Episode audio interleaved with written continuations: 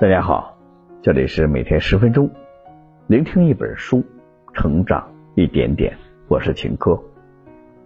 今天我要为大家分享的这本书是有关于家庭的，名字叫《家庭断舍离》。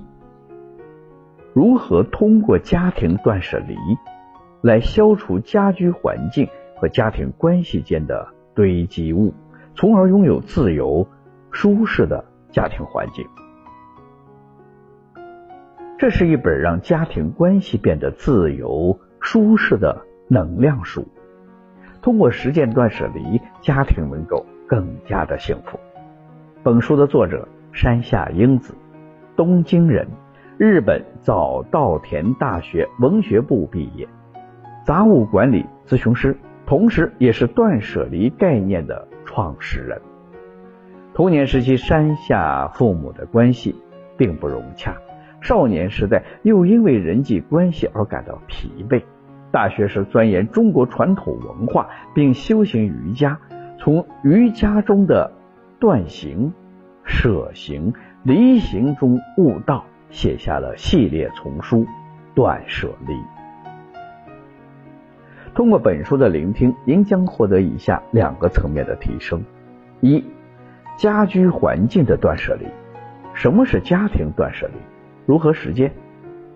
二、家庭关系断舍离，清离和子离的本质与精华。下面我会用大概十分钟左右的时间来为你分享本书的精髓。如何通过家庭断舍离来消除家居环境和家庭关系间的堆积物，从而拥有自由舒适的家庭关系？曾经有一位妈妈看着儿子那些堆积如山、摆放的乱七八糟的玩具，心中实在恼火。她觉得那些既无实际作用又占用地方的破烂早就该处理了。于是，她就把孩子的玩具重新整理，并把没用的玩具扔了。然而，没有想到的是，孩子放学回来之后，发现自己的玩具没了。大哭起来。奶奶知道之后，又从垃圾堆里找回了玩具。事后，孩子奶奶还对他儿子说：“你媳妇有事没事就喜欢往外扔东西，那些东西在家里放着有什么不好？”结果，一家人因此产生了隔阂。那么，我们到底该如何做家庭整理呢？在一件物品是否丢弃的问题上，我们应该不应该来干涉父母和孩子的选择呢？今天给大家介绍的《家庭断舍离》这本书，作者是山下英子。有人说这本书是山下英子与母亲三年家庭战争的经验总结。书中以故事的形式呈现出了家庭断舍离的过程中出现的各种摩擦和冲突。并把这种矛盾归结为父母与子女人际关系间的矛盾。那么，家庭断舍离的方法为什么能够帮助我们处理和父母之间的关系呢？它又能够如何帮助我们逐渐形成融洽和睦的亲子关系呢？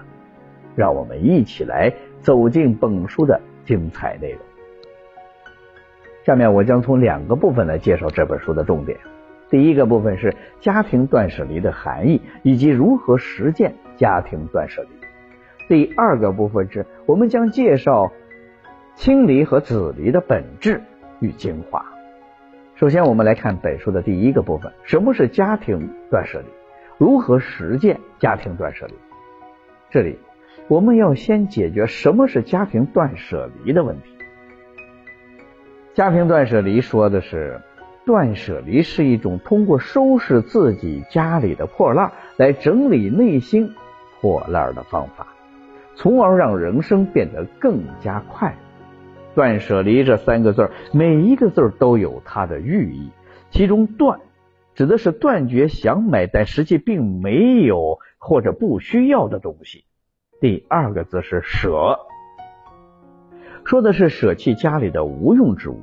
然后一个“离”字。也就是说，脱离对物品的执念。面对家里杂乱成堆的衣物、凌乱的摆设。这个时候，我们需要考虑：我们真的需要这么多东西吗？拥有如此多的物质的同时，我们是否也已经被物质操控了呢？因此，我们需要清理一些杂物。那么，我们该从哪里下手呢？书中介绍到了实践断舍离的两个原则。第一个原则是考虑当下自己是否真正的需要；第二个原则是转换定式思维。我们先来说第一个原则。考虑当下自己是否真的需要，这里我们需要把自我作为考虑的出发点。比如，朋友送自己不喜欢的东西，是不是需要清理一下？自己超过两年没有穿的衣服，是不是需要清理一下？而第二个原则中，我们需要把原本的做加法的定式思维转为做减法的思维。什么意思呢？我们时常会无限放大自己买回来的那些物品的好处，而现在我们需要冷静下来想一想，问自己几个这样的问题：我现在囤回来的物品一定会让我在以后用的时候快乐、幸福吗？如果减少一两样，会影响我的生活吗？腾出空间，我是不是会更加的开心呢？明白了这些理论之后，我们接着来看看家庭断舍离具体的怎么操作。家庭断舍离中提出了四个具体的步骤。第一步，我们要规划好时间，这是我们要规划时间并选定场所。我到底要从哪里开始进行断舍离呢？比如客厅，还是卧室，又或者是衣柜？当这两个定下来之后，我们只需要丢掉那些怎么看都像是垃圾的东西就行了。比如说，放置了一年以上仍然没有使用过的物品，还有一些根本就没有价值的收藏品，我们都可以选择丢弃。第二步，我们要丢掉不需要的东西。还记得我们之前说的第一个原则吗？我们一定要从目前的状态出发，考虑当下自己是否真正需要的这个东西。比如，你很纠结要不要丢掉一件连衣裙，其实你只要问问自己，自己今年是不是一直没穿它？如果是的话，那么我们就可以丢掉这件连衣裙。不断的做决断，不断的修炼，你会发现你的优柔寡断的这个问题，慢慢的解决了。第三步，对于非常难以舍弃的东西，我们要表达歉意。如果丢掉一些难以舍弃的物品会让你觉得难过的话，一定要对那些东西说一句对不起，或者谢谢你曾经的陪伴。我们不要小看这些话，这种仪式感其实能够很好的帮助我们丢弃我们不需要的东西。最后一步，我们需要扔掉。收纳用品，这个听起来可能比较奇怪，毕竟我们整理东西不需要收纳吗？其实，当我们的断舍离进入到一定阶段的时候，我们真正需要、喜爱并能够拥有的东西是非常有限的，而那些看上去可以为我们制造空间的收纳品，反而在占据了空间，同时为囤积更多的物品做好了温床，所以。扔掉收纳品吧。第二个部分，清理和子离的本质与精华。了解家居环境的断舍离之后，我们接下来来看本书的第二个部分：清理和子离的本质精华。最近有一则新闻，说的是有一位三十一岁的男子使用。假驾照被交通警察处罚了之后，他的母亲却哭着说：“他还是个孩子，才三十一岁，你们为什么罚的那么重？为什么会出现这种匪夷所思的一幕？其实就是因为这位母亲和儿子之间在心灵层面上的断舍离没有做到位。”其实每个人在成年之后都应该有一个自己完整意义上的家庭系统，但是很多人都会受到各种各样的因素的影响，比如父母的操控、自己的软弱等等，而导致脱离没有完成。那么，到底如何进行家庭关系的断舍离呢？家庭断舍离中，就从亲离和子离这两个方面进行了讲述。首先，亲离强调的是把亲子关系变成一种一对一、互相尊重的关系。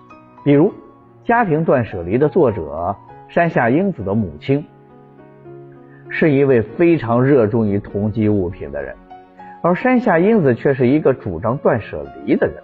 山下英子在母亲住院的时候。替母亲整理收拾了家庭，结果母亲出院后愤怒不已。后来，因为母亲身体不适，山下英子决定邀请母亲来和自己同住。结果可想而知，断舍离派和同基派之间的战争一触即发。通过自己三年的修行，山下忽然明白了，他是在用自己的价值观向母亲复仇。山下和母亲关于扔不扔东西的冲突，其实是两个人的人际关系的冲突。后来，山下终于明白，要做到清理，我们必须改变自己的视觉，学会放手。首先，我们要和父母拉开距离。俗话讲，距离产生美，这也无外乎人们都说解决婆媳矛盾最好的方法就是分开来住。同样的道理，母女间有了一定的距离之后，彼此之间也会互相尊重，给对方空间。其次，我们要接受自己的负罪感。山下英子说：“学会和不能照顾母亲的日常起居的内疚感相处吧，把能做的事情做好。至于做不到或者不想做的事儿，可以考虑其他的解决方法。”按照这样的两种方法坚持一段时间，你会发现比较难处的母子关系、婆媳关系等等都会得到缓和。下面我们再来谈谈子离。如果说亲离是作为子女的我们不要过多的干涉父母长辈的生活方式和意愿，那么子离就是作为父母也不要把自己的价值观强加给孩子。山下英子也曾打着爱的旗号，帮上大学的儿子的漫画书和杂志都统统的给扔掉了。实际上，山下英子这么做，只是因为自己不能够忍受房间里面堆满了书这样一个现状罢了。当儿子说出了自己的感受的时候，山下英子才猛然的发现，做父母不该把自己的价值观强加给孩子。而不过分插手成年子女的生活，就是子离的起点。归根结底，亲离和子离的精华在于三个放。第一个放即放心，就是说要放下你的执着心、自恋心，放下你想要去扭转别人思维的想法，让父母也好，子女也罢，都能够顺从着他们自己的意愿去选择。而不要带着爱的名义去横加干涉。第二个放呢，就是说放手。放手的过程就是放下错误的欲求和清理烦恼的过程。通过有手及心的思考，就会迎来通达的高阶境界。第三个放叫做放生，就是说丢弃的东西不代表它本身无用。而正因为它的价值需要继续发挥，因而需要我们像放生一样，将它放归自然和社会之中，相信它可以去到最需要的地方，继续完成它的使命。好了，讲到这里呢，这本书的精髓部分已经讲解的差不多了，让我们一起总结一下本书的知识要点。首先，我们讲述了断舍离的概念以及该如何实践。断舍离其实是对人生做减法的一种思想观念，在实践中，我们要做到规划时间，丢掉不用的东西，对难以舍弃的东西说谢谢，丢掉收纳物品这四个方面。其次，我们讲述了家庭关系的断舍离、清离和子离，以及断舍离的精华，也就是放心、放手和放生。当然。好的家庭关系的形成并不是一朝一夕的。